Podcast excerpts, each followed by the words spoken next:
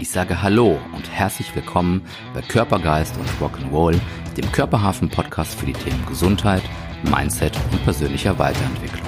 Mein Name ist Dennis Gülden und ich freue mich sehr, dass ihr bei der heutigen Episode dabei seid.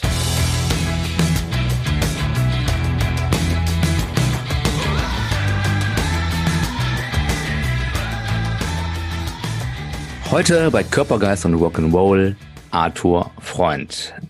Arthur, magst du dich kurz vorstellen? Ja, hallo. Äh, ja, Arthur Freund, hast du richtig gesagt. Viele kennen mich fälschlicherweise unter dem Namen Arthur Roger, weil das, das habe so ich auch Internet präsent ist. auch zuerst gedacht. ja, ja, ich habe auch, ich habe gerade darauf gewartet. Ähm, ja, ist ein, ist ein Künstlername, den könnte ich fast schon mittlerweile eintragen lassen, weil unter anderem, da kann ich auch direkt anfangen, ich vor 15 Jahren eine Band gegründet habe ähm, ohne das jetzt so ausschweifend zu erzählen, aber das ist auch seitdem noch, äh, sage ich mal, Grund äh, für mich morgens aufzustehen und Teil meines Tagesgeschäfts. Ähm, dieses Jahr fällt das natürlich alles ein bisschen äh, weniger ausgiebig aus. Aufgrund der Veranstaltungsverbote muss man sich da auf andere Sachen besinnen oder auch einfach mal ein Jahr Pause machen. Gehört auch dazu. Und ähm, ja, so, also so viel schon einfach zum musikalischen Part. Vielleicht kommen wir da äh, später nochmal drauf zurück. Jeden Aber Fall. bin auch äh, Mitbegründer der äh, Athletenschmiede hier in Düsseldorf. Ähm, die habe ich, hm, oh, jetzt muss ich überlegen, äh, vor knapp fünf Jahren mit einem guten Freund und damaligen Freundin Doro und Chris ähm, gegründet, weil ich, äh, kann ich also sagen, äh, schon immer ein sehr äh, sportaffiner Mensch war und äh, ohne jetzt, vielleicht kommen wir da später auch nochmal näher drauf zu, aufzulisten, was es alles war. Meine sportliche Karriere hat mehr oder weniger mit meinem vierten Lebensjahr begonnen, hat sich durchgezogen bis in mein Erwachsenenalter, wo ich dann Chris kennengelernt habe, jetziger Geschäftspartner von mir von der Athletenschmiede, in einem Fitnessstudio, City Fitness damals wo wir dann auch angefangen haben. Es gibt haben, auch noch, äh, liebe Zuhörer, es gibt auch noch ja. viele andere Fitnessstudios natürlich äh, und nicht nur City Fitness. Wir haben noch diverse andere äh, Studios, äh, bevor wir hier. Ärger bekommen. Tatsächlich, glaube ich, ähm, kann man ähm. das sogar mittlerweile sagen, weil City Fitness ist, ich weiß gar nicht, ob es überhaupt noch gibt. Das ist, das ist schon so lange her. Wobei das Nonplusultra, also in Düsseldorf zumindest, ist aber auf jeden Fall auch die Athletenschmiede. Das könnt ihr euch schon mal merken. Wenn ihr trainieren wollt, dann geht's ab in die ab in die Schmiede. Ja, das heißt, du hast also einmal so die Affinität zur Musik und ähm, jetzt haben wir hier den Titel ähm, Körpergeist und Rock'n'Roll und wenn nicht du, wer steht dafür, beziehungsweise Punkrock ist das, ist die Devise bei euch, oder? Punkrock ist unsere Devise, ja, tatsächlich. Also, was nicht heißt, dass wir, ähm, dass wir jetzt so den klassischen alten Punkrock machen und das auch tagtäglich pflegen, den Lifestyle. Aber äh, ja, Punkrock ist die Devise, dementsprechend auch eine, eine Menge Rock'n'Roll übers Jahr gesehen. Also wobei ich auch dazu sagen muss, der, der größte Rock'n'Roll, das größte Rock'n'Roll-Feeling ist live. Ne? Alles drumherum in der Musik ist dann weniger Rock'n'Roll, aber alles, was sich in die Live-Schiene bewegt und mit Auftritten zu tun hat und Bühnen, großen Bühnen vor allem, da mischt sich der Rock'n'Roll auf jeden Fall hart ins Leben. Das hört sich gut an. Ähm, du hast eben schon angedeutet, so deine, deine sportliche Karriere ähm, hat auch schon, ja, hat sich früh, früh entwickelt. Magst du so ein bisschen erzählen, wo, wo bist du aufgewachsen, wo, wo kommst du her, wie ist da so wie ist der Bezug gekommen zum, zum Sport? Du bist nicht nur Mitgründer der Athletenschmiede, sondern ja auch selber Personal Trainer. Du hast selber diverse Sportarten durchlaufen oder betreibst die. Du bist aber auch Trainer, wie gesagt, und gibst das Ganze weiter. Wie war so dein, dein Einstieg? Witzigerweise eigentlich, wobei, also ich kann sagen, meine Eltern sind beide sehr sportaffin. Deswegen habe ich auch so früh angefangen. Ich meine, es gibt auch äh, nicht sportaffine Eltern, die ihre Kinder früh zum Sport schicken. Aber bei mir war es auf jeden Fall auch damals schon der Fall. Auch mein Vater hat sich äh, zwar primär für Mannschaftssportarten interessiert, aber relativ schnell, als wir äh, hier nach Deutschland gekommen äh, sind. Ich bin nämlich in Wien geboren, beziehungsweise in der Nähe von Wien, in Wien geboren, aber in der Nähe von Wien aufgewachsen, nämlich in Zurndorf bin erst mit dem dritten, vierten Lebensjahr hier nach Deutschland gekommen, äh, relativ unmittelbar einen Basketballverein gesucht und war schon immer auch, sag ich mal, ziemlich engagiert, dass der Sohn auch einfach sich körperlich austobt. Mhm. Ne? So nennt man das dann ja auch, wenn man, wenn die. Das auch gebraucht der Sohn, das körperliche Austoben? Ähm, jein, tatsächlich. So ähm, rückblickend betrachtet hatte ich schon immer ziemlich viel Energie, aber ich ähm, war immer sehr, ach, wie soll man es sagen? Ich war immer, ich war immer eher der, der Mensch, der erst zuguckt und dann macht.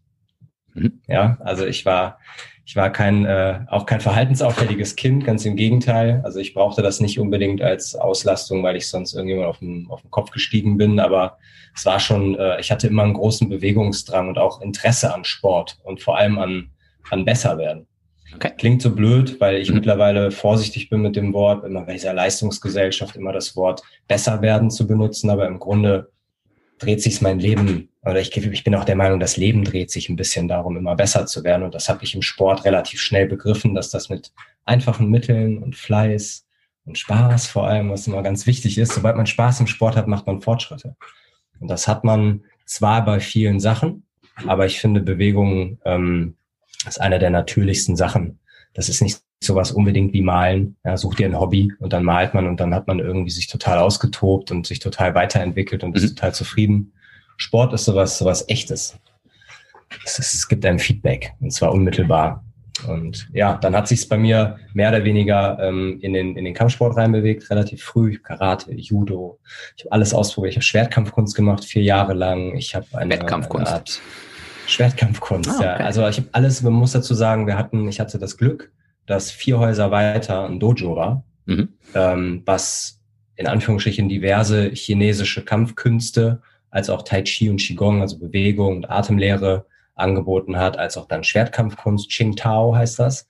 Äh, und ja, und äh, eine. Mit Reis und Soße. So, so. Mit Reis und Soße, genau, Nummer 174. Ähm, habe ich dort ähm, aber mich mehr oder minder in etwas direkteren verliebt und es war so eine Art äh, Muay Thai Boxen. Chinesisches Muay Thai Boxen ist eigentlich alles gleich gewesen. Es hieß Shuan Tishu. Das habe ich dann unfassbar lange Zeit gemacht und nebenher, also ich rede jetzt gerade wirklich über eine Zeitspanne von 15 Jahren, ab meinem vierten Lebensjahr, nebenher immer mal Fußball für drei Jahre. Hat mir nicht gut gefallen, weil ich, ich liebe Mannschaftssport. Ähm, ich liebe Teamplay aber ich komme mit Mannschaftssportlern nicht klar. mit den anderen. Ja, es ist, ja, nee, gar nicht so, gar nicht so im Sinne von, ja, nee, bist du nicht, bist du nicht mein Typ Mensch oder irgendwas, aber es vermischt sich oft in einem Verein immer ein Sammelsorium aus Menschen, die ähm, ganz andere Interessen haben, ganz anderen Fokus im Leben. Manche nehmen das dann ernst, manche nehmen es zu locker in so einem, Mann, in einem Verein. Es ist nicht so leicht, einen Verein zu finden. Ich glaube, ich würde da eher ansetzen. Es ist mhm. nicht nicht so easy, wenn man nicht gerade in den Profibereich geht, äh, einen, einen Verein zu finden, wo alle Engagement haben, wachsen wollen mit der Aufgabe, aber sich nicht den Ball an den Hinterkopf werfen, weil man mal gefault hat. Diese, dieser schmale Grad aus Ehrgeiz und vor allem Teamplay dann, was man, finde ich, auch üben kann, ja, mhm. einfach. Ne? Also ich finde, es ist für manche auch vielleicht einfach mal gut, in einem, einem äh, Teamsport zu sein, auch um zu merken, oh, da ist jemand besser als ich, mhm. dem gebe ich einen Pass. Auch das ist ja Teamplay zu erkennen, wer kann was besser als ich, wem spiele ich den Ball zu, damit es ins Tor geht. Das ist ja die Aufgabe. Ne? Mhm. Und das finde ich tatsächlich ist eine äh, ziemlich philosophischer Ansatz für unfassbar viel im Leben. Aber das ist schon eine sehr Teamplay. starke, starke Aussage ne, von dir jetzt, dass man das nicht nur als kleiner Jung oder als, äh, als Sportler im, im Fußballverein vielleicht leben kann, sondern auch im Leben, im Team, im Business, in der Band, dass man anderen damit auch eine Chance gibt oder als Team stark zu sein, als Team zu wachsen ähm, und nicht nur sein eigenes Ding macht sozusagen. Ähm, ja, das ist schön. Meiner Meinung nach eine unfassbar wichtige Lektion heutzutage. Muss nicht jeder lernen, finde ich. Ist nicht so eine, vielleicht ist Lektion der falsche Begriff, aber es ist eine unfassbar interessante Erkenntnis für einen selber. Und wichtige zum Ziel kommen oder, also, beziehungsweise das ist ja auch die Betonung, will ich zum Ziel kommen oder will ich zum Ziel kommen? Mhm. So, und wenn man das Ziel halt einfach im Fokus hat, und ich finde, das macht einen auch einfach auf Dauer glücklicher, es schafft viel bessere Sozialkontakte und ähm, macht einen selber auch lockerer. Ne? Mhm. Der, der, der Anspruch an einen selber wird nicht geringer, aber er wird gedämpfter. Es okay. ist einfach irgendwie alles ein ja, und um die Schleife zuzumachen, ich liebe Teamsport, aber ich habe mittlerweile äh, Teamsport, gerade in meinem Alter. Und wenn man dann, das heißt in meinem Alter, ich bin 29, es hat nichts damit zu tun, ich bin zu alt, um mit, mit gewissen Sportarten anzufangen, aber ich bin auf jeden Fall für einen Einstieg in eine ehrgeizige, gute, in einen ehrgeizigen, guten Teamsport zu alt. Mhm. Ja. bin dementsprechend sportlich gesehen äh, auch im, im Laufe meiner, meiner Jugend immer mehr zum, in Anführungsstrichen, Einzelkämpfer geworden. Und so ist auch überhaupt erst zur Schmiede gekommen. Und da kann man vielleicht auch die Schmiede, den, den, den Punkt, also die, die Schleife zumachen. Kraftsport ja. an sich ähm, hat mir der Chris tatsächlich erst so richtig äh, näher gebracht. Ne? Mhm. Der, ähm, also ich habe vorher schon Gewichte hier gehabt. Ich habe schon immer aufgrund des Kampfsportes meinen Körper gezielt auf den Kampfsport trainiert und mhm. bin auch stärker geworden. Und äh, Schlagkraft hat nicht so viel dann auch mit Muskelmasse zu tun. Ja, das ist ja Geschwindigkeit mal Masse. Das ist ein, ein schwieriges Ding. Also es gibt Thai-Kämpfer, die haben einfach eine Schwinge drauf. Das ist unfassbar. Mhm. Und die, äh, ich bin nicht der klassische Thai-Boxer mit meiner Größe und meinem Gewicht. Das ja doch eher 50 Kilo und 20 Zentimeter kleiner. Das ist Wahnsinn. Das heißt, der Ansporn war nie groß und stark zu werden ähm, wie viele in meinem Alter, viele heranwachsende Männer, die es in erster Linie erstmal damit größer werden verbinden. Das kam bei mir erst recht spät, 18, 19. Da hatte ich einfach Bock drauf. Ich hatte Bock zu wissen, was kann ich noch machen? Was kann das ich da rausholen? Ohne mein Leben komplett umzukrempeln. Ne? Okay. Und dann wieder nur für dich oder auch, mh, hm, wenn man jetzt sagt, okay, ich, ähm, ich mache mich fitter, ich krieg vielleicht mehr Muskeln, mehr Masse. Das heißt, das wird auch von außen natürlich gesehen vielleicht? War das auch so ein, oder gab es den Zeitpunkt, wo auch das mal Antrieb war, einfach im Außen zu sein damit und zu präsentieren? Oder war das nur der, der Nebeneffekt vielleicht, der ja auch nicht ganz von der Hand zu weisen so. ist vielleicht? Sagen wir es so, ähm, also im Sinne von nach außen tragen, dass ich jetzt ein Verlangen hatte, zum Beispiel das in Bildern festzuhalten, auf Bühnen zu gehen, also wirklich professionell dann in so einen Bereich zu gehen, äh, das hatte ich nicht, weil auch einfach bei mir, also Genetik ist kein, keine Ausrede, aber ich bin jetzt einfach nicht der fürs Bodybuilding zum Beispiel gemacht ist oder so, auch nicht für die Physik. Das könnte ich vielleicht machen, aber ich will diese Disziplin gar nicht aufbringen, nur um da auf der Bühne zu stehen. Mhm. Ähm, also zumindest nicht nur dafür. Und das ist einfach intensiv, es ist ein Sport, ne? Ähm, aber nichtsdestotrotz, äh, da ich viel auf Bühnen unterwegs bin, ähm, ist natürlich eine, ein optisch ansprechendes Bild, sagen wir es mal so, von mir schon äh, erwünscht. Also von mir erwünscht. Von mhm. irgendjemandem da unten, aber von mir. Ich mag, dass mir die Fotos gefallen von mir. Ich mag, dass, dass, dass ich sehe, dass man sieht, dass, dass ich sportlich bin, dass ich, äh, mhm. äh, dass ich an mir arbeite. Das ist bestimmt ein, ein, das ist eine ganz interessante Frage. Das ist nämlich bestimmt ein Feedback, was ich auch sehr genieße. Aber ähm, bis auf so ein paar Gespräche mit Männern, in erster Linie, mhm. aufgrund des Körpers, ähm, war es dann auch nichts. Ne? Ich, äh, unabhängig davon, ich bin schon ewig in einer Beziehung. Das heißt, das andere Geschlecht ist für mich da gar nicht mehr so das äh, Interessante. Ich bin mhm. kein Single und muss, äh, wäre ich Single, muss ich dazu übrigens auch nochmal sagen, würde ich wahrscheinlich optisch noch ein bisschen anders an meinem Körper arbeiten, mit einem okay. anderen Interesse gegebenenfalls. Ja. Ähm, allerdings habe ich auch da festgestellt, dass je mehr man, es muss in meinen Lifestyle passen und es muss zu mir passen, weil also je mehr ich mich verstelle, ähm, um eine, einen gewissen, einem gewissen Maß zu entsprechen, desto mehr muss ich mich irgendwie so ein bisschen damit abfinden, dass ich auch diese Leute anziehe, die das cool finden. Mhm. Und da muss ich feststellen, oh Gott, du hast dich was verbogen und jetzt finden die Leute das cool. Aber ich mag die Leute gar nicht. Ich mag die Leute nicht, genau. Ja, ja. Also so ein bisschen, ähm, es muss für mich mittlerweile alles einfach echt sein und gut klappen und sich mhm. in den Alltag einbinden lassen. Und tatsächlich bei mir ähm, zum Beispiel mit Gewichtsaufbau oder Gewichtsabnahme, das ist für mich immer bei mir sehr psychisch. Habe ich ein stressiges Jahr, ist schwerer. Habe ich ein leichtes Jahr und alles easy going und alles geht gerade gut und ich habe die Leichtigkeit schlecht weg, dann äh, sind bei mir in sechs sechs, sieben Monaten locker mal fünf Kilo drauf. Mhm. Wovon ich, und das kann ich auch im Zweifel dann immer, habe ich das Glück, äh, da muss ich nicht viel, viel Fett abbauen oder so. Man sieht immer alles ganz schnell. Ich habe ein ziemlich das heißt, ambivalentes Verhältnis zu meinem Körper, was sowas betrifft. Mir ist das alles egal, aber trotzdem wichtig. so ein, okay. Ja. Und das heißt, die fünf Kilo sind dann auch definierte Masse, also nicht Plauze, weil du isst, sondern einfach wirklich mehr Masse, weil du trainiert hast und ähm also ich meine, es ist wissenschaftlich äh, ist es unmöglich, in sechs Monaten fünf Kilo reine Muskelmasse aufzubauen. Mhm. Das ist klar. Ähm, aber es ist bei mir ein ziemlich gutes Verhältnis aus Muskelmasse und äh, vollen Wasserspeichern. Ja, also ja, ja, ist so. Ne? Also ich bin, ich gehöre zu einem Körpertyp, der auch rein vom optischen, wenn ich im Training bin oder nicht im Training bin, das heißt, wenn meine Muskeln durchblutet werden, einen guten Pump entwickeln, der bei mir fast immer passiert mhm. und ich gut Wasser trinke und meine Glykogenspeicher gut gefüllt sind, äh, kann ich, also sehe ich tatsächlich auf dem Foto aus wie eine ähm, drei Monats Body Transformation. Mhm. Vorher, nachher. Ne? Also es ist einfach, es sieht alles anders aus. So, ja, ne? Okay. Deswegen, ähm, ach, also um ums ums auch mal kurz zu fassen, was was diese die, die optischen Ziele angeht, mir macht das alles unfassbar viel Spaß. Ähm, allerdings äh, habe ich jetzt die letzten, ich war vor vorletztes Jahr, beziehungsweise angefangen, ich bin aus einer Trennung gekommen, da habe ich 75 Kilo gewogen ähm, was auf 1,90 nicht das Geilste ist. Ist okay. Also ich habe auch schon als Sportler so viel gewogen. Das, da lässt sich einiges machen. Aber so 80 ist Wohlfühlgewicht. Ab 80 geht's los. Mhm. Und ich hatte mich ähm, ja, das war vor sieben Jahren, dann zwei Jahre ein bisschen ne, nicht viel um Körper gekümmert und dann einmal wirklich zu 89 Kilo äh, hochgeprügelt. Auch, also Plauze ist bei mir nicht. Mhm. Einfach, krieg ich nicht. Zum Glück, warum auch immer, ähm, ich kann auch Scheiße fressen zwischendrin. Ähm, es, es, ist einfach, es kommt bei mir nicht. Ähm, ich habe es natürlich ein bisschen schwerer, ähm, Schultern zum Beispiel oder Arme, Gliedmaßen aufzubauen, mhm. dass die voluminös werden.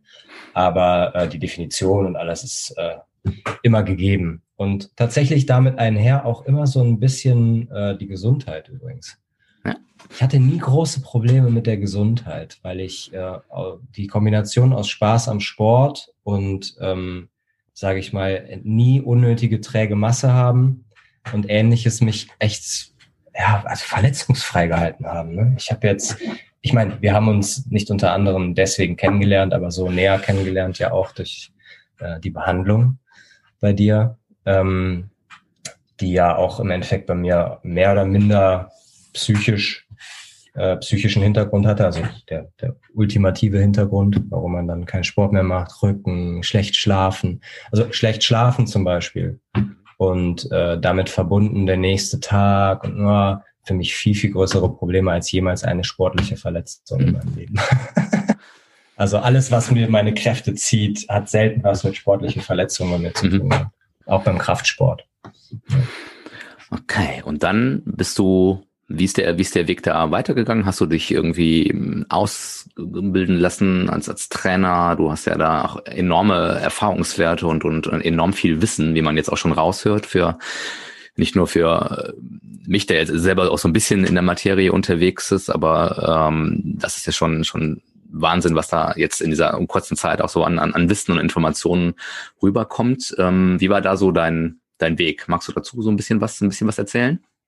Ja, klar, gerne. Ähm, ich habe äh, grundlegend, muss man jetzt auch vorweg sagen, ähm, was so diese klassischen Zertifizierungen in der Fitnessbranche angeht, A-Lizenz, B-Lizenz, C-Lizenz, diese ganz klassischen Lizenzen, habe ich nie gemacht. Mhm. Ich habe die kompletten, ich habe das komplette Lehrmaterial von Christian für die, B-Lizenz ähm, und auch alles aufgesogen. Aber ähm, da ich nie einen Arbeitgeber hatte, bei dem ich das vorzeigen muss, um meinen Beruf auszuüben, war ich immer ähm, nicht ganz Autodidakt. Also ich habe eine Ausbildung im Bereich äh, Selbstverteidigung, mhm. äh, was aufgrund meiner Kampfsportkarriere in Anführungsstrichen äh, dann auch, äh, sage ich mal, das eins eins plus eins gleich zwei war. Ähm, dass ich mich da auch irgendwie noch ein bisschen äh, weiterbilde, um vor allem auch dort anfangs Geld mitzuverdienen. Mhm. Ähm, und ähm, mit dieser ähm, Selbstverteidigungsausbildung, die ging anderthalb Jahre, habe ich mir am Anfang ein bisschen Geld verdient, habe aber nebenbei schon bei City Fitness gearbeitet und durch Chris die Lehrmaterialien zugespielt bekommen. Ich habe äh, tatsächlich eine, eine Menge Seminare mittlerweile. Das ist immer sowas, ähm, ich finde es schwierig tatsächlich, ähm, wenn sagen wir es so, wenn jemand wie ich in mein Studio kommen würde, wüsste ich nicht ganz, ob ich ihn einstelle, weil man die Erfahrung mit dem Menschen braucht, ob er wirklich das Richtige macht oder nicht. Auf jeden Fall. Ja. Ob er sich die also richtig informiert hat, wo informiert er sich, frisst er den Leuten einfach aus der Hand, wenn er, wenn es neue Informationen gibt, ist das ein kritischer Mensch, ist das nicht, macht er vor allem Dinge mit Menschen und mhm. ähm, das muss ich jetzt auch ergänzend dazu sagen, von denen er nichts weiß. Ja. Da ähm, ähm, bin ich, ich habe mich im Bereich Bodyweight Fitness, also Calisthenics, ähm, ziemlich, ziemlich fortgebildet, so dass ich da auf jeden Fall auch unterrichten kann. Äh, nicht unter anderem, deshalb habe ich dann bei uns auch die Kurse im Calisthenics gegeben. Ähm, ich kann gutes Stoffwechseltraining machen. Ähm, ich kann dir einen Deadlift erklären. Ich kann dir alle klassischen, ähm, ähm, äh, wie sagt man, äh, Kraftsportbewegungen erklären. Mhm. Ähm, ich würde aber zum Beispiel niemals äh, jemanden mit einem Hüftproblem das Squatten beibringen.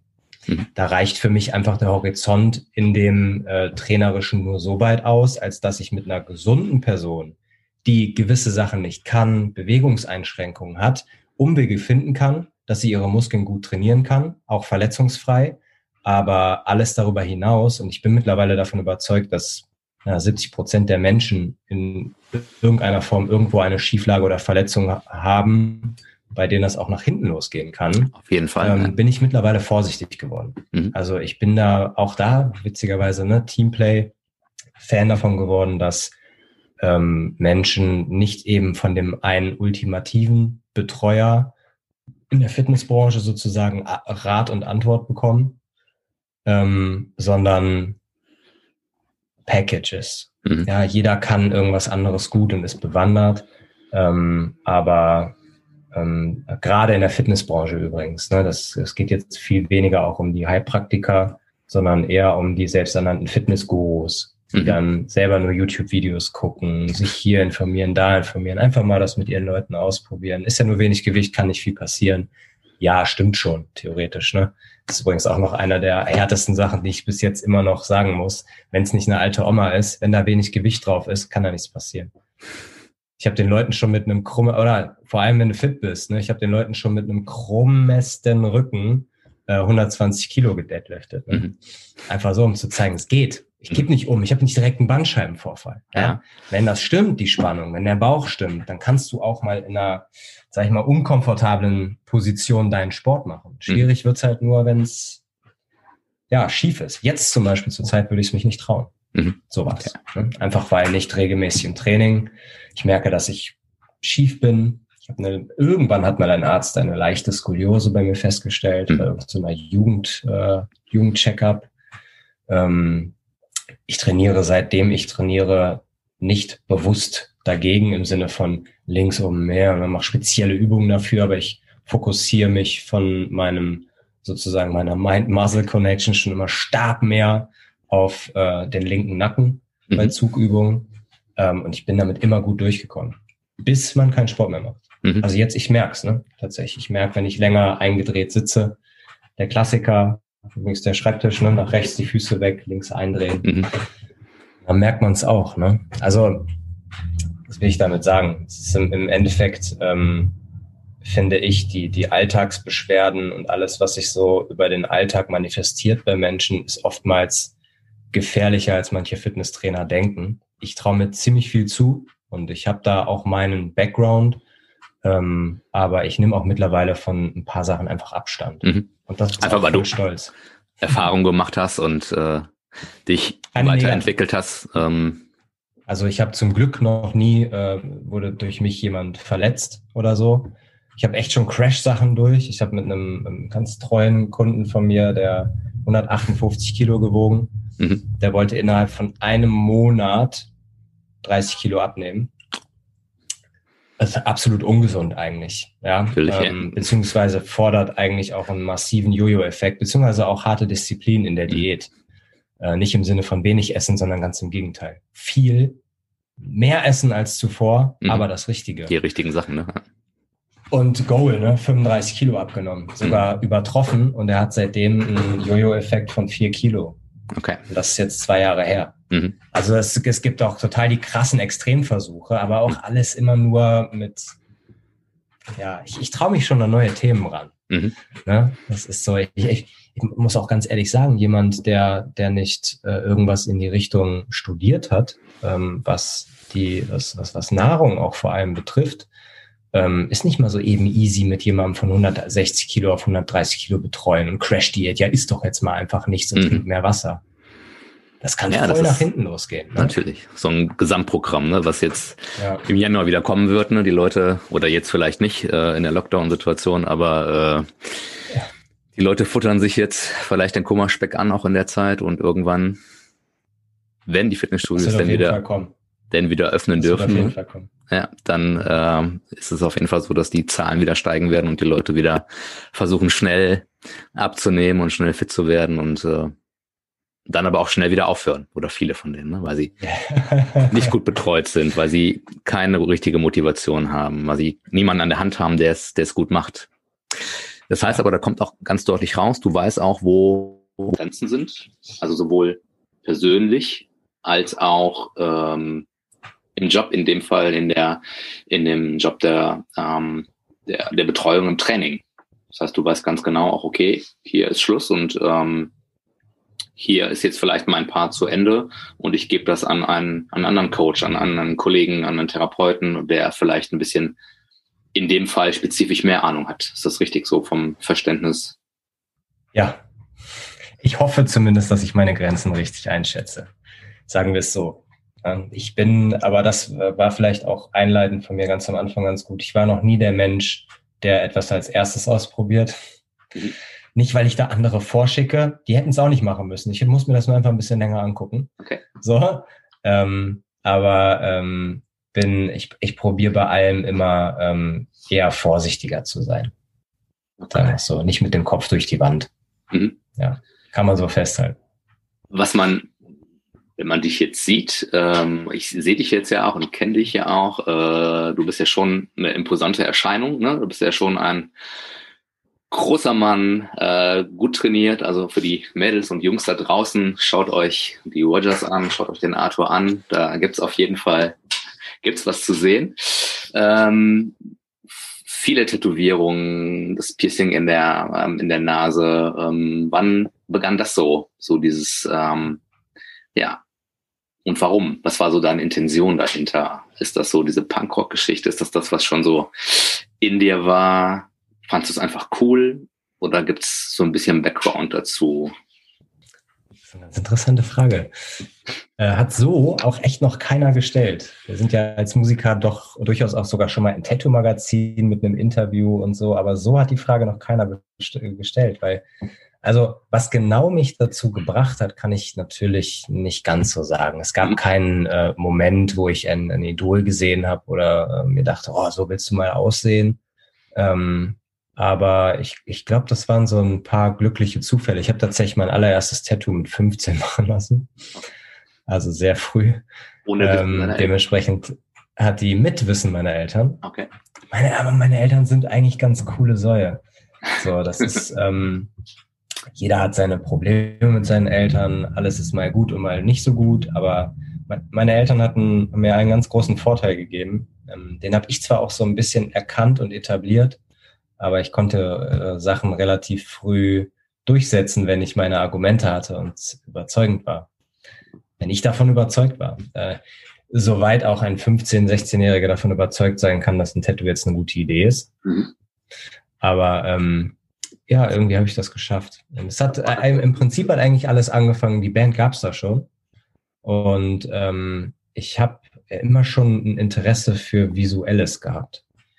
Und ich hatte, ähm, ich wäre nicht der Typ tatsächlich, der viele Piercings im Gesicht hat. Das meiste, was ich hatte, war ein, ein Lippenpiercing hier und ein Segmentring. Allerdings drei Millimeter Durchmesser. Ich kriege auch immer noch zwei durch. Also es ist wirklich ein Ochsenring, der ist wirklich dick. Okay. Und dann ein dickes Loch. Ähm, das ist so ein Ding an das war, das war so. Nase dann quasi so ein. Ja, ähm, ja, diese. Hier bitte. Kann ich mal irgendwann dran machen, kannst du mal sehen. Mhm. Das Loch gibt's noch. Ähm, ich war nie so zu, zu extrovertiert. Also ich hatte nie viel Interesse an, an äh, Metall in der Fresse, so auf gut mhm. Deutsch. Ähm, habe aber immer schon ein Interesse für Ästhetik gehabt, unter anderem. Ähm, weshalb ich auch äh, zu, der, zu der Fotografie und so weiter gekommen bin. Nebending von mir, eher, eher hobbymäßig. Äh, Aber ähm, so, so hat auch das angefangen. Ich war immer schon sehr, sehr visuell interessiert und habe einfach angefangen, an mir selber so ein bisschen rumzudoktern. Mhm. Äh, mit, äh, ob ich das Tattoo, was ich mir da mit 15 habe machen lassen, nochmal stechen lassen würde, das ist ein chinesischer Drache. Äh, kann ich dir so nicht sagen. Aber ich meine, ähm, wie schon erwähnt, ich war damals unfassbar intensiv auch in der chinesischen Kampfsport- und Kampfkunst-Ecke angesiedelt. Das war etwas, was mich mein Leben lang begleitet hat es ist dann unter meine Haut gekommen. Ähm, der Drache selber hat jetzt keinen speziellen visuellen Bezug zu meiner Vergangenheit. Es war ein willkürlicher Drache, aber ähm, einfach die chinesische Kultur hat mich so lange begleitet. Äh, auch wenn nicht kulinarisch, muss ich dazu sagen. Ich bin eher der Fan von Japanisch als Chinesisch. Okay. Aber ich mag auch Chinesisch. Ich esse einfach alles eigentlich gerne. Aber wenn ich mich entscheiden müsste, ähm, ja, und so ist halt, also die Entscheidungen auch für meine Tätowierung waren immer temporär, ähm, weise Entscheidungen, die sich später als einfach Zeit, Zeitzeuge unter meiner Haut, ähm, sag ich mal, verewigt haben. Und ich, ich bin, äh, ich bin da, ja, um das mal ganz kurz auch ja, die Schleife zuzumachen, durch keine große Inspiration zugekommen, mir mich zu tätowieren, weil ich ein ähm, ich bin kein großer Mensch für Fan-Dasein irgendwie. Ich will auch nicht sagen, dass ich nie Idole hatte. Ich habe ganz, ganz viele Idole. Ähm, aber ich habe nie ein so ein Bild von einem, das, das finde ich total, das will ich werden oder den finde ich ultimativ. Ich pick mir immer so eher zwei Prozent aus den 100 Prozent Idol und mache aus den ganz vielen zwei Prozent 50 Stück, ne, für die Mathematiker, 50 mal zwei Prozent, lieber so mein eigenes Idol meine eigenen 100 Prozent. Und mir, wird's, mir fällt es auch unfassbar schwer, wenn man mich jetzt fragen würde, welcher Mensch mich besonders inspiriert. Ja, alle zwei Tage nenne ich dir da jemand anderen. Wer ist aktueller Favorit? Wer mich gerade inspiriert, ähm, ich muss ehrlich gestehen, ähm, ich habe ein, äh, ich habe ein, ein Fable so ein bisschen seit längerer Zeit für, ähm, für für Kinderbücher und so. Kinderbücher. Und ja, ähm, deswegen, also ich kann dir gar keine genaue Antwort geben, aber ich lese mich gerade durch allgemein Kinderbücher durch, weil ich mal Lust hatte, mich an eine ähm, grobe Illustration für ein Kinderbuch zu machen. Okay. Ähm, weil, weil Alina malt auch viel, meine Freundin malt auch viel auf dem iPad und mittlerweile ist es alles so einfach, seine Gedanken äh, auf, auf, also zu digitalisieren vor allem ähm, dass gerade sich unter meinen Idolen definitiv einige Kinderbuchautoren befinden, okay. weil ich mich damit so viel auseinandersetze und ich es total bewundere. Ähm, ich meine, jeder, der, der Kinder hat, ich habe noch keine, aber ich habe drei Neffen, ähm, die ähm, jeder, der Kinder hat, ähm, ist natürlich, kann natürlich irgendwo mit Kindern reden. Aber dieses Talent, ähm, als Erwachsener noch ein vielleicht sogar pädagogisch wertvolles Buch für Kinder zu schreiben, dass sie wirklich gerne lesen, ist gar nicht so einfach. Mhm. Also es ist, es ist gar nicht so, als müsste man einfach in Babysprache reden oder irgendwie sich total die Fantasiewelt ausdenken. Das, was, also wenn ich mich so an meine Kindheit zurückerinnere, natürlich gibt es da ein paar Bücher, die ich cool fand, aber es gab nur ein paar wenige, die mich wirklich bis heute noch irgendwie begleiten und die ich auch im Kopf habe. Was? Das ist voll das krasse Talent, was ich gerade irgendwie so, was mich so umgibt. Was ist witzigerweise, ja. Idol. So ein Buch, was du noch im, im Kopf hast für dich? Von früher? So ein, so ein Wie meinst du das an, an ähm, diese, ich, ich vergesse leider auch immer wieder den Autor, aber diese, es gab riesen, riesen Bücher, so, ähm, da war ein Zirkus abgebildet und so. Das waren das. Wimmelbücher? Ja, genau. Ja.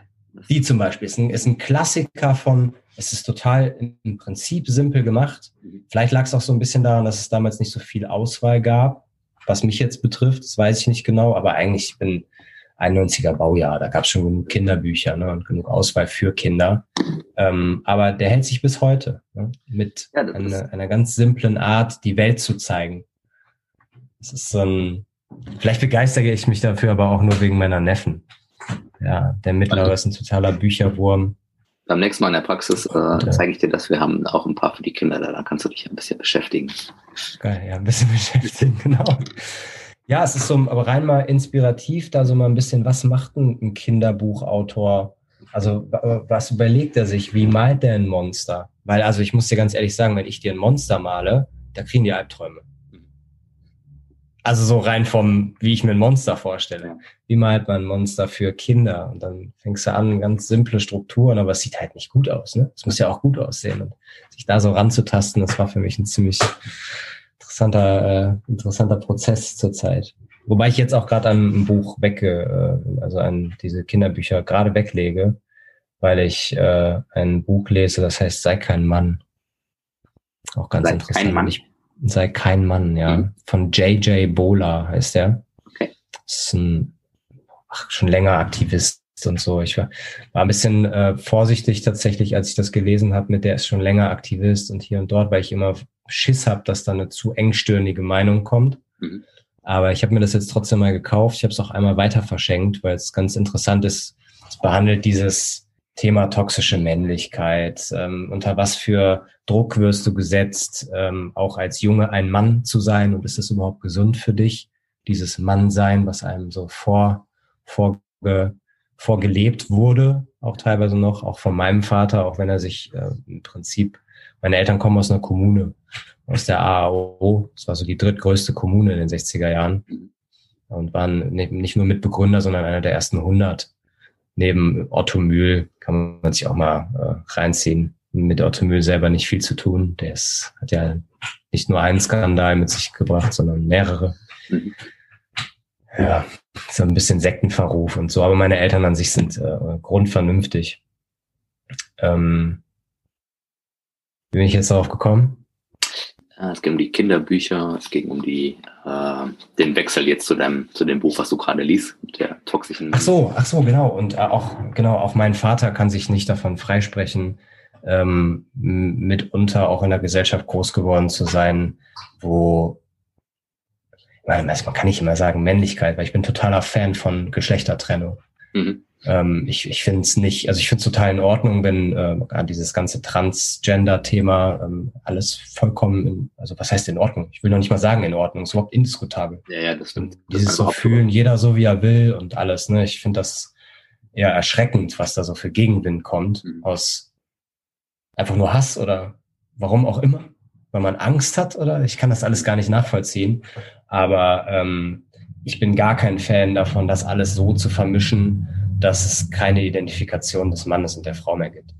Und das finde ich, gerade der schmale Grad interessiert mich zurzeit auch total, weil es ein gesellschaftlicher Konflikt ist, der, glaube ich, noch ein bisschen gehen wird auch. Mhm. Das, ich glaube nicht, dass das jetzt erst anfängt äh, und bald wieder aufhört, sondern dass es äh, noch nicht mal in den Anfangsschulen ist. Das ganze Thema, wie fühle ich mich? Ne?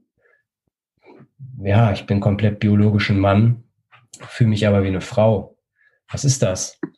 Ne, niemand kann es sagen. Gemeine Zungen sagen, äh, das ist ein desillusionierter Mann. Der ist einfach psychisch verwirrt. Mhm. Ja, weil du bist ja komplett ein Mann. Dann verteidigen das Leute und sagen, äh, warum desillusioniert? Der fühlt sich einfach wie eine Frau, lass ihn doch sein, wie er ist, wenn er Röcke tragen will, egal wie er komplett biologisch ist. Das ist auch vollkommen in Ordnung. Also, das, ich glaube, das sind erst die Kinderschuhe für dieses Thema. Das wirklich, gef also gefährliche in Anführungsstrichen wird dann in Zukunft sein und vielleicht interessiert es mich auch deshalb, weil es so ein bisschen die Folgegeneration ist. Das wirklich Gefährliche daran ist halt dieses Vermischen dann aber doch gar nicht mehr wissen, was ist denn jetzt was und wie muss ich mich und wie muss ich nicht, beziehungsweise gar nicht mal das Wort müssen, sondern äh, wofür stehe ich? Hm. Darf ich das auch, ne? Darf ich sein, wie ich Genau, darf ich sein, wie ich bin. Ja, ja ganz spannend. Okay. Wer weiß, vielleicht ist das auch nächstes Idol. ich habe gesagt, vielleicht sind das auch die nächsten Idole. Ja, Leute, weiß. die so eine Aufklärung machen. Ja.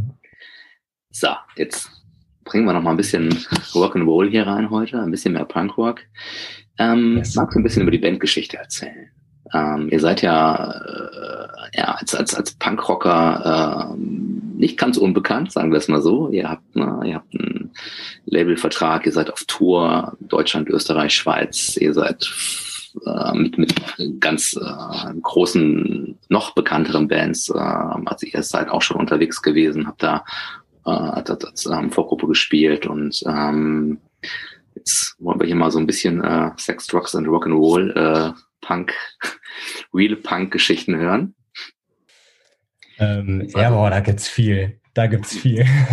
Ja. Es ist ja, wie gesagt, geht schon seit 15 Jahren. Ne? Mhm. Es ist äh, alles angefangen in einem kleinen Keller in Ella. Ähm, 15 Jahre hören wir da, 14, 15 Jahre. Und einfach nur irgendwelche Songs gespielt bis zum ersten Spontankonzert genau in diesem Kirchenkeller von dem damaligen Verwalter. Heutzutage muss ich sagen, der war einfach Engländer und Alkoholiker und hat die Aufgabe bekommen, im Kirchenkeller auf die Musikkids aufzupassen. War aber ein cooler Dude, war Joe. Leicht englischen Akzent und hat immer gesagt, der Song ist zu Chords. Ihr müsst da noch ein Middle Eight, womit er so einen C-Part meinte. also ist auf jeden Fall, der hat uns den ersten Gig verschafft. Und von Nein. da an ging alles recht fix. So, wir haben gedacht, ey, komm, wir können doch auch mal mehr auftreten haben dann hier so ein Aki Newcomer äh, Contest mitgemacht, alles sehr lokal noch hier in Düsseldorf, uns erstmal ein bisschen Namen gemacht, haben aber als einer der ersten oder als einer der einzigen Bands damals hier, die ähnlich waren wie wir, also ähnliche, ähm, einen ähnlichen Stand hatten dann in Düsseldorf, einer der ersten, die auch wirklich viel rausgefahren sind. Die wollten einfach.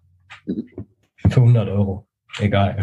Willkommen und äh, haben uns da ziemlich abgerockt. Und diese, wir haben eine, eine Deutschland-Österreich-Schweiz-Tour gemacht am Anfang. Ähm, der haben wir sogar draufgezahlt, das war uns alles egal, mit einem ähm, VW-Bus, mhm. äh, mit einem Tourmanager, der permanent alkoholisiert war, auch bei Wind und Wetter diesen Bus gefahren hat mit uns. Ähm, also wir haben einfach alles mitgenommen. Wir haben am Anfang alles mitgenommen. Bitte? Das ist verjährt jetzt bestimmt auf jeden Fall. Ey, sagen wir es so.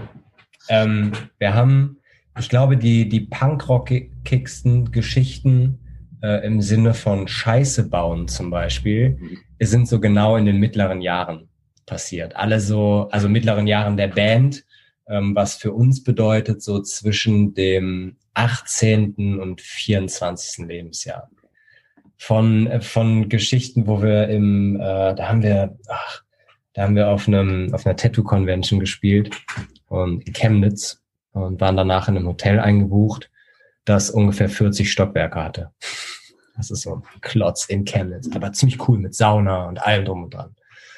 Das Problem, als wir dann zu Hause waren und unser damaliger äh, Gitarrist, der hatte Geburtstag oder es ist zu Hause im Hotel, waren war, ähm, kamen alle zeitversetzt an und ich kam auf die grandiose Idee im Vollsuff mit äh, zwei anderen weil ich das Schild Sauna wieder gelesen hatte, dass wir unbedingt in die Sauna gehen müssen. Mhm. Es war halt der zwei Uhr nachts, alle sturzbetrunken. Ja, geil, wir treffen uns jetzt im, äh, im, im, im Flur. Wir ziehen uns jetzt erstmal alle um und dann treffen wir uns im Bademantel und mit dem Handtuch unterm Arm hier wieder. Ja, Weil, natürlich äh, nackt. Ne? Aber der Plan war schon, sich umzuziehen und den Bademantel. Das ist ja schon mal. Ähm Im Bademantel durchs Hotel, genau. Kein kleines Hotel. Ähm, während wir dann angefangen haben auf dem Flur, weil ein paar Leute nicht kamen, angefangen haben, man muss dazu sagen, wir machen nie Sachen kaputt. Auch in Hotels nicht. Finden wir einfach irgendwie blöd. Müssen wir auch im Zweifel einfach selber bezahlen, deswegen ist das kacke. ähm, und ähm, deswegen drehen wir die Sachen einfach auf den Kopf.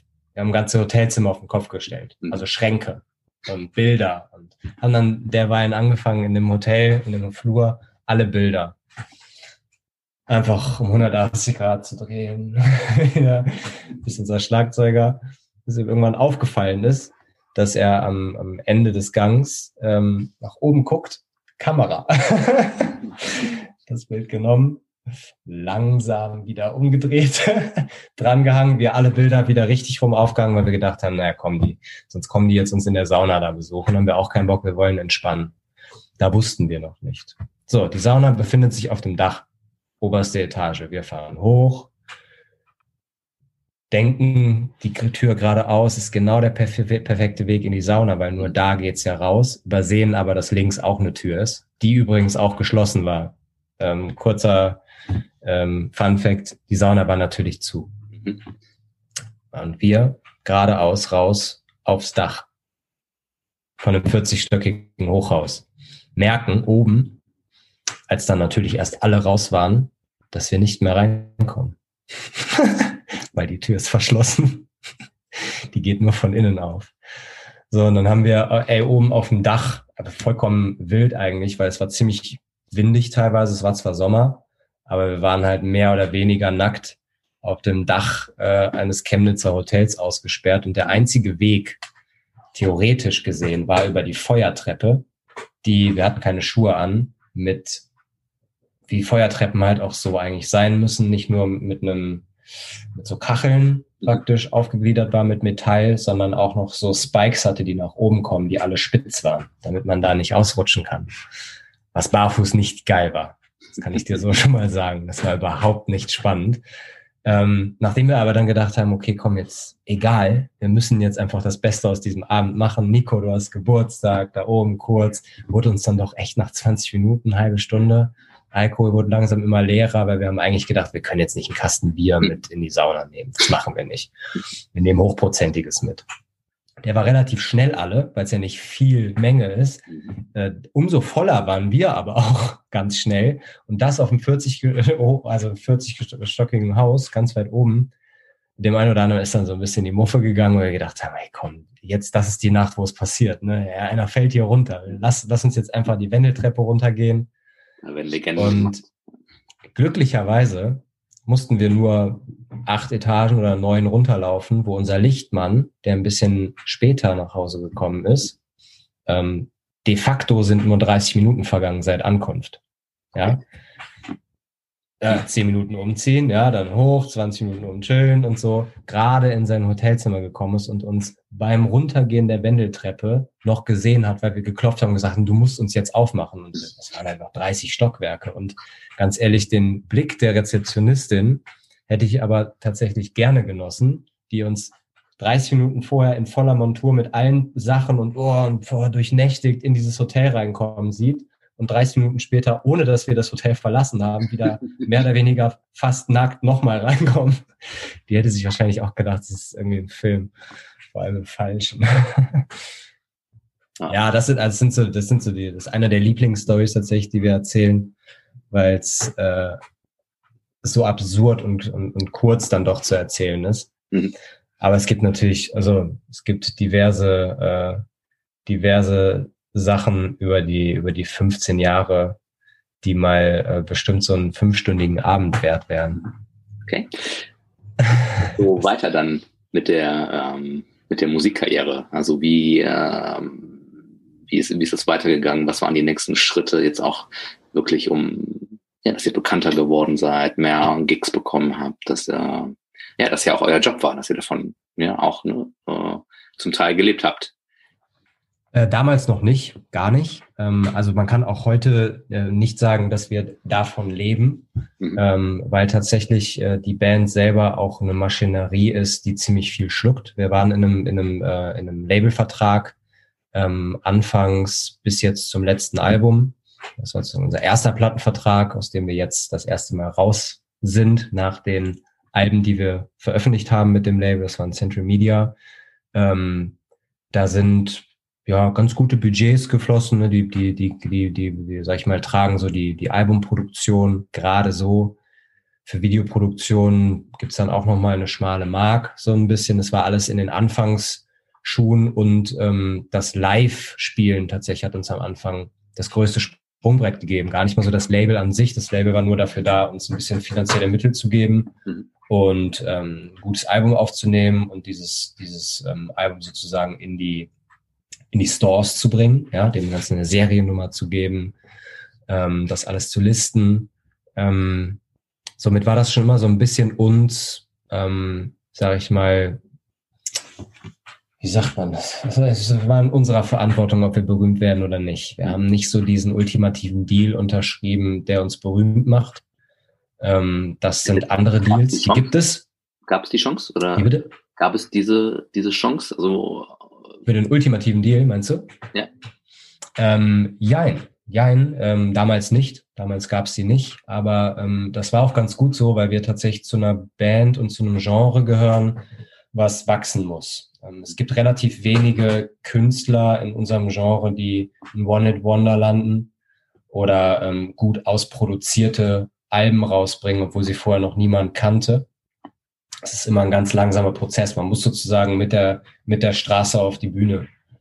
Ähm, die Leute müssen am Anfang auch die Nähe haben, die müssen, ähm, die müssen sehen, dass du das lebst, was du da machst, dass du Punk bist, in Anführungsstrichen. Jetzt nicht der Iro-Punk, aber dass du das, was du da verkörperst, auch tatsächlich lebst und eben nicht eine Kunstfigur von einem Major-Label bist. Okay, ja. Deswegen gibt es, glaube ich, auch wenig Major-Labels, die so auf, äh, auf Artist-Scouting irgendwie gehen, um den nächsten Rockstar zu finden. Ähm, das gibt es im Hip-Hop durchaus mal oder im Pop.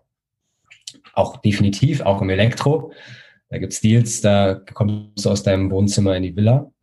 Ähm, aber das ist ganz, ganz, ganz, ganz, ganz selten. Und ich bin auch froh, dass wir uns das erarbeitet haben bis hierhin, ähm, weil also das hat so sieben, acht Jahre gedauert, bis wir dann auch durch unseren äh, Manager jetzt, der damals Manager auch von unserem Label war, der hat dort allerdings aufgehört und jetzt kümmert er sich praktisch nur noch um uns, mhm. ähm, durch seine Kontakte, gutes Live-Spielen, unfassbares Booking, was wir haben, ähm, die uns auf Deichbrand, es sind 85.000 Leute, die da stehen, ne? Deichbrand, Rock am Ring, also wir haben, äh, wir haben diverse Festivals, äh, ohne jetzt alle aufzulisten, Highfield, ne, die ganzen großen Dinger, ähm, alle gespielt, nicht nur einmal. Mhm. Ähm, und haben natürlich auch dadurch uns Gehör verschafft und dadurch erst ein neues Publikum bekommen. Das heißt, es ist gar nicht mal so, dass man ein gutes Produkt rausbringt, ähm, einfach nur gut vermarktet und schon klingelt die Kasse der Tickets, sondern die Leute wollen dich auch erstmal live sehen und dann kaufen sie dein Album und dann kommen sie zu einer Show. Und der ganze Prozess, das hat jetzt echt, ja, gute zehn Jahre gedauert. Mhm. Ne?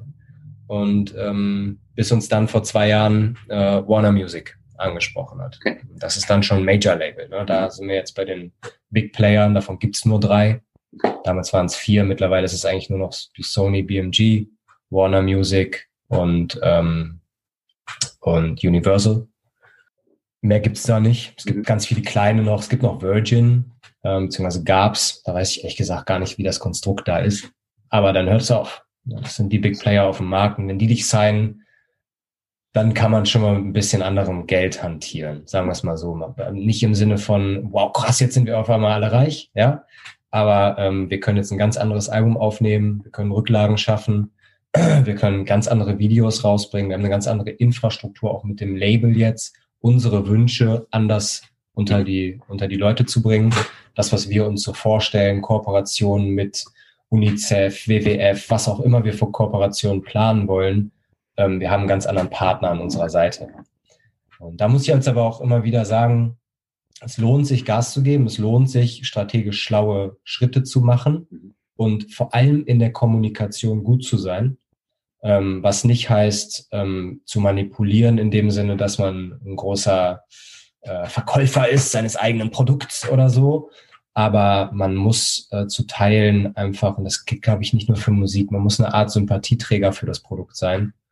Man muss selbst sympathisch sein, man muss gut mit Leuten arbeiten können und ausdauernd sein. Sonst ist es in dieser Musikbranche, es sei denn, du bist so ein Standalone Artist, den man pushen will, einfach schwer. Mhm. Ja, nur das Produkt selber verkauft sich nicht, nur die Mucke selber verkauft sich nicht nur ein Live-Auftritt äh, Live selber verkauft sich nicht. so dieses Sammelsurium von. Und äh, da haben wir uns tatsächlich bei uns aber auch immer wieder an dieses Team-Ding gehalten. Jeder macht das, was er gut kann. Ne? Und in der Band reicht es, wenn zwei Leute Sachen gut können, zum Beispiel. Es gibt ja auch Konstrukte, da sind mehr Leute da, da reicht es aber, wenn zwei Dinge gut können und dann kommt man zu dem Weg. Und jetzt sind wir bei Warner, nächstes Album, wahrscheinlich 2022 irgendwann, wenn wir jetzt noch nicht zu viel zu sagen, weil es lässt sich auch schwer planen.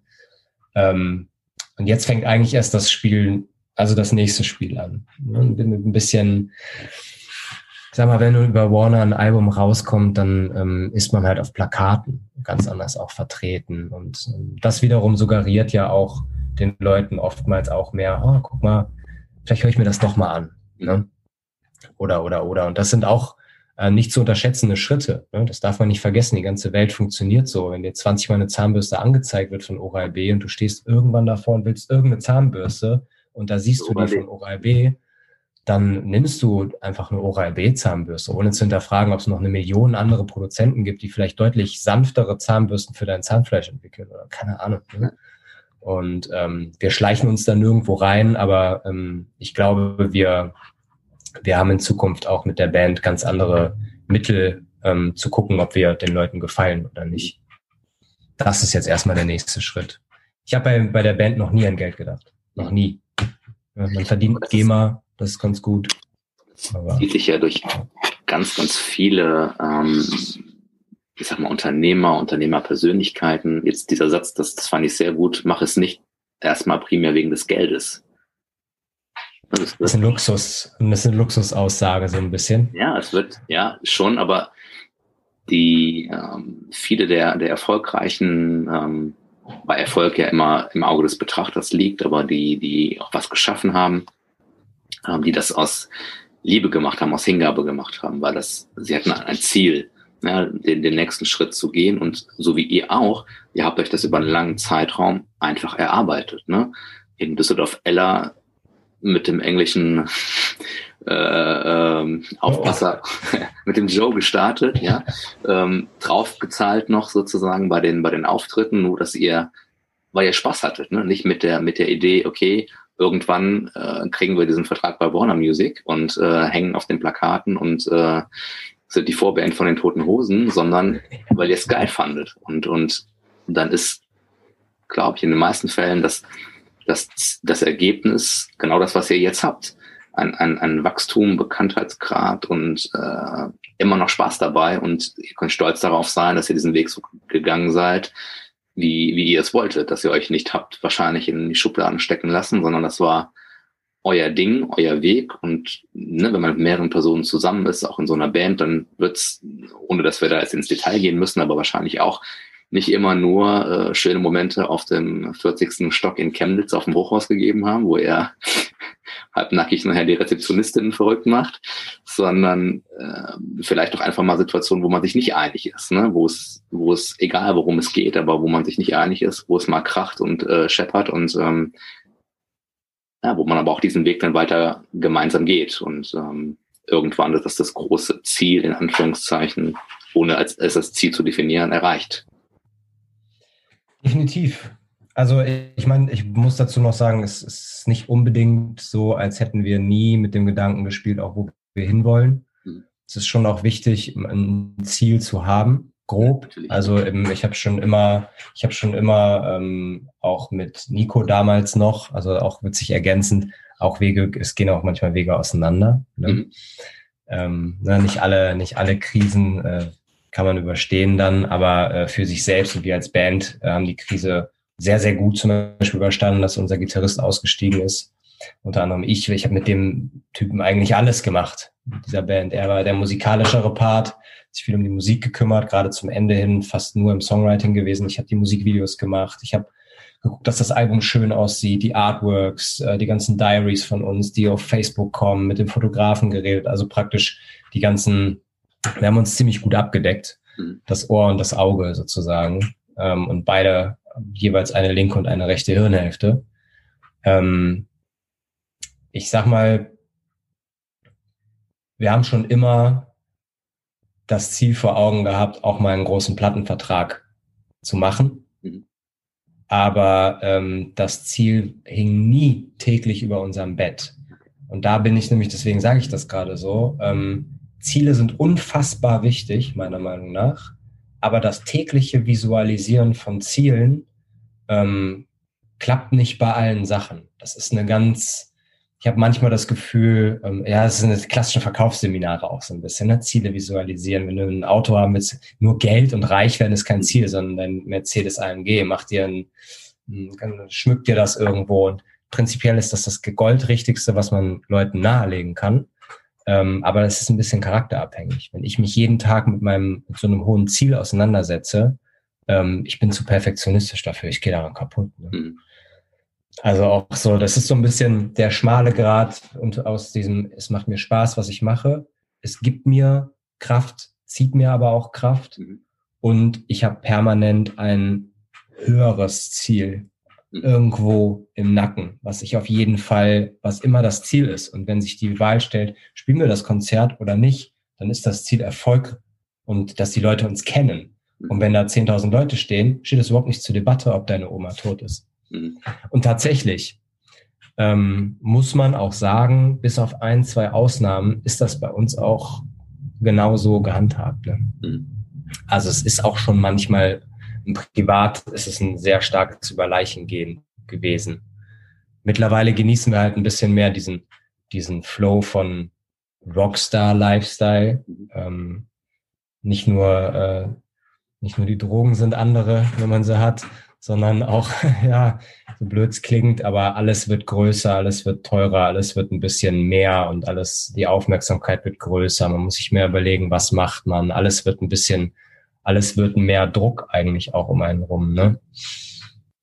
In, in dem Zusammenhang, was, was hältst du von dieser oft benutzten Aussage, ähm, du bist oder du wirst die Summe der Personen, mit der du dich, mit denen du dich umgibst, egal ob es jetzt fünf sind oder viel auch immer, ne? fünf ist so die, die Aussage dieses ja schon sehr oft benutzten äh, Wortspiels. Ähm, wie wichtig ist Umfeld? Wie wichtig ist, ähm, ja, sind die Leute in deiner Umgebung? Jetzt auch speziell für dich. Äh, ziemlich. Ziemlich. Äh, damit hast du es eigentlich voll auf den Punkt auch gebracht. Das war genau das, ähm, also nicht worauf ich hinaus wollte, aber worauf es auch ein bisschen aus ist ähm, man, man wird älter, man ähm, natürlich wird alles glamouröser und irgendwo, aber ich werde tatsächlich mit meinem Alter eher zurückgezogen und besinne mich mehr auf kleinere Teams mhm. ähm, als auf viele, viele Kontakte und viele Bekanntschaften. Ähm, auch vor Corona. Es ist wichtig, glaube ich, dass man das macht. Wie bitte? Auch vor Corona schon hast du äh, die Auch vor Corona schon, ja. Auch vor Corona schon. Ich war schon immer auch ein Einzelgänger in der Hinsicht. Ähm, also ich bin unfassbar gerne alleine. Ich mache auch ganz gerne, ich kreiere auch ganz gerne Dinge alleine. Mhm. Ich bin bei ganz vielen Dingen, die ich mache, eine One-Man-Show. Ähm, aber das liegt oftmals nur daran, weil ich den nicht den perfekten Partner für mich habe. Und ich habe keinen Bock, den zu erzwingen. Und da mache ich lieber alleine. So, gar nicht mal anti, nicht weil mir die Menschen nicht gefallen, sondern es muss einfach ein Vibe haben. Ich muss auch zu dem anderen passen und so. Ne? Und das, wenn das nicht da ist, bin ich eine One-Man-Show. Mhm. Aber ähm, ich halte unfassbar viel von dem, von dieser Aussage, weil, ähm, ich sag mal, die Leute, mit denen du permanent redest, geben dir Feedback zu dir auch. Mhm. Und das ist, finde ich, der wichtigste Punkt. Und Feedback zu dir, beziehungsweise auch Input. Man kann sich immer selber fortbilden, zum Beispiel. Man kann Bücher lesen, man kann das alles machen. Aber wenn man es dann probiert zu machen, entscheidet sich oft, ähm, ob man es weitermacht ob die Leute das gut finden um einen rum oder nicht, mhm. zum Beispiel. Ob sie einen supporten, ob sie sagen, ey, egal ob das dann gut ist oder nicht. Und es geht nicht darum zu sagen, ja, hast du toll gemacht, mhm. ne? so ein bisschen, sondern äh, egal ob sie es gut finden oder nicht, ob sie sagen, ey, mach weiter. Mhm. Ich bin supported, weißt du, ich bin, ich bin jemand, ganz egal, was du träumst und was du werden willst. Ich habe zumindest das Urvertrauen, dass du an meiner Seite bleibst. Mhm. Deswegen pushe ich dich permanent. Und äh, es gibt zum Beispiel Menschen, das sind für mich sehr tödliche Menschen, ähm, auch oftmals für den eigenen Charakter, die genau das bremsen. Aus Angst, dass du ihnen flöten gehst, das merkt man oft bei, bei Beziehungen, ne, die, wo der Partner den anderen immens ausbremst, einfach weil er, ja, was soll nicht mal böse meinen, hat einfach Angst ja. oder so. Und ähm, was jetzt im Extremen beim Partner sich dann auf den Charakter auswirkt, weil man sich ne, schließt sich immer mehr ein, hat nur noch was zu zweit, weil der Partner will nicht, dass ich irgendwas mache, weil der hat Angst dabei, dass ich mich zu weiterentwickle, jemand anders kennenlernen oder so. Ja. Das glaube ich trifft auch definitiv auf deine Freunde zu, wenn ich. Und ich muss da eher so ein bisschen oh, fast schon mit einem tiefen Atemzug bei mir zurückgucken, weil ich selten Freunde hatte, die mich immer pushen. Mhm. Mag vielleicht auch ein bisschen daran liegen, dass sie, ähm, dass ich oft Freunde hatte, die in dem, was ich mache, einfach nie den, sich zugetraut haben, überhaupt zu beurteilen, ob das gut ist oder schlecht oder keine Ahnung.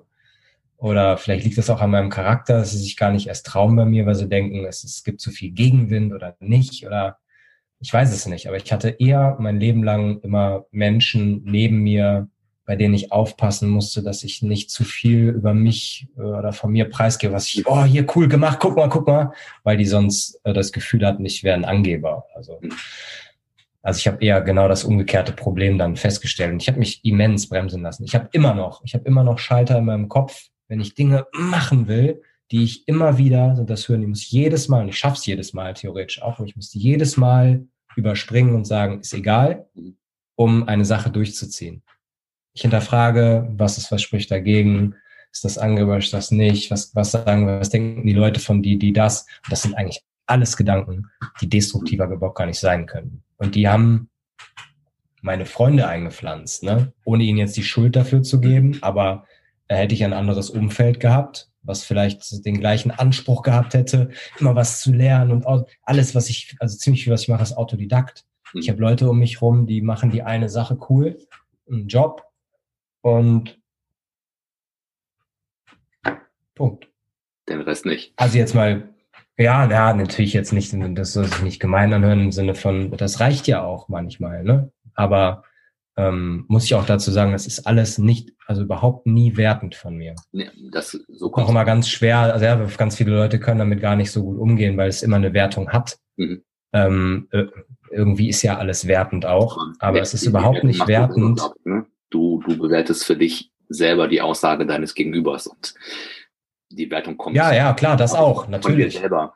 Ähm, ja, wahrscheinlich. Und nicht, nicht von deinem Gegenüber, der sagt, nee, das war jetzt doof oder das war super. Es ist halt eine Sender und Empfänger, wie nimmst du es auf und wie reflektiert bist du selber und bist du bereit, die Meinung des anderen anzuhören, darüber nachzudenken, mal einen Schritt zurückzugehen in die Altmarktperspektive, um zu schauen, ist da vielleicht auch was dran? Habe ich selber jetzt einen Fehler in Anführungszeichen gemacht oder kann ja. ich die Meinung des anderen verstehen? Das natürlich ja.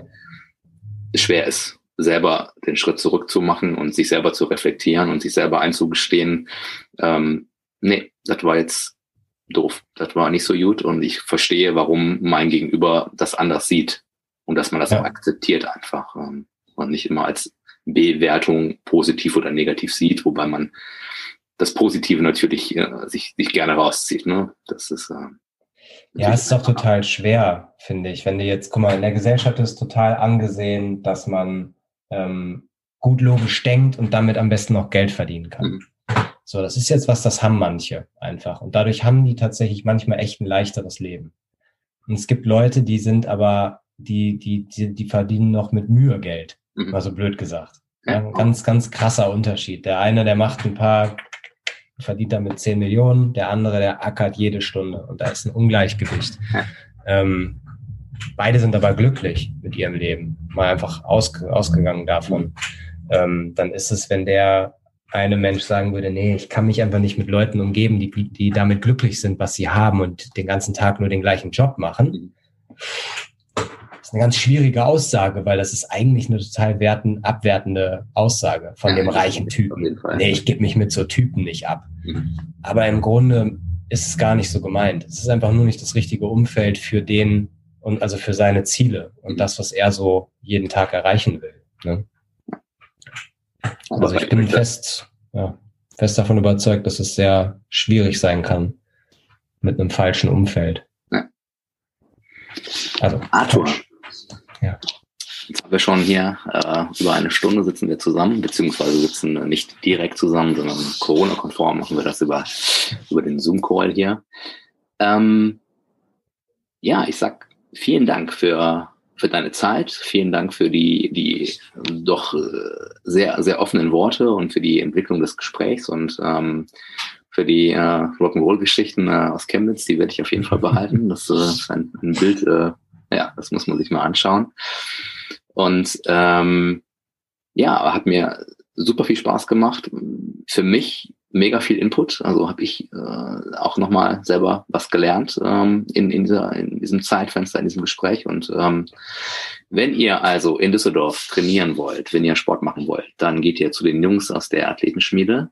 Ähm, wenn ihr Rock'n'Roll wollt, dann äh, Rogers, ja, holt sie euch an. Wir werden das alles auch in den Show Notes natürlich, äh, natürlich verlinken. Und ähm, ja, hast du Hast du ein Schlusswort? Hast du irgendwas, was du den Jungs und Mädels, die so zuhören, noch sagen möchtest? Irgendwas, was dir noch für den Moment auf der Zunge liegt? Eine Kinderbuchempfehlung vielleicht? Oder?